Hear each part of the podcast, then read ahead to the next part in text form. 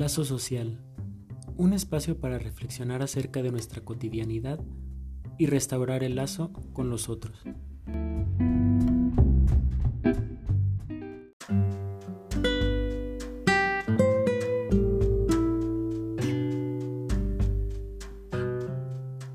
Es muy común escuchar la idea de que para poder amar a otros es necesario, en primer lugar, aprender a amarse a sí mismo.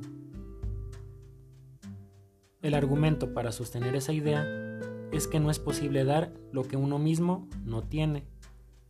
Sin embargo, en ese sentido podríamos cuestionar cómo es que alguien puede tener lo que no se le ha dado. El amor no inicia en el interior de la propia persona, sino en el exterior. Es algo que proviene de nuestras figuras primordiales, aún antes de que hubiéramos nacido. Nos amamos y amamos a los otros de acuerdo a la manera en que otros nos han amado. De la misma manera, la forma de amor que nos han entregado es la que aprendemos a recibir. Es por eso que resulta tan complicado romper ciertos patrones que nos llevan a relacionarnos con personas que nos lastiman. Llegamos a considerar que esa es la única manera de recibir y dar el amor. En esos casos es que se vuelve tan importante asistir a un espacio de escucha, en el cual podemos cuestionar y reconfigurar la manera en que hemos concebido el amor. Esto es posible gracias a que quien ocupa el lugar de psicoterapeuta o psicoanalista se convierte en un puente que conecta con el exterior. Así que el amor nunca es algo individual o aislado de los otros.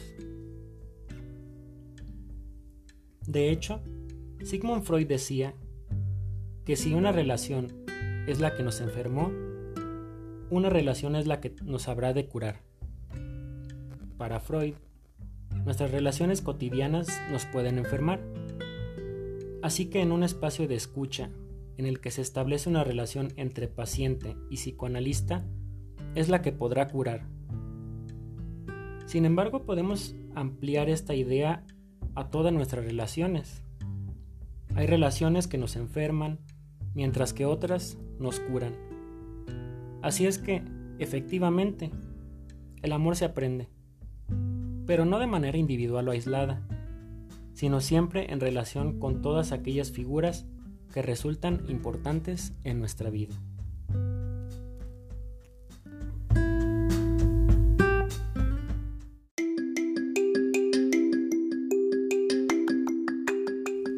Muchas gracias por su tiempo y disposición de escuchar este podcast. Les recuerdo que cada lunes tenemos un nuevo episodio, así que estén pendientes. De la misma manera, si te gustó el podcast, puedes compartirlo con alguien o en tus redes sociales para que podamos llegar a más personas. Mi nombre es Rodrigo López Flores y los espero en el siguiente capítulo.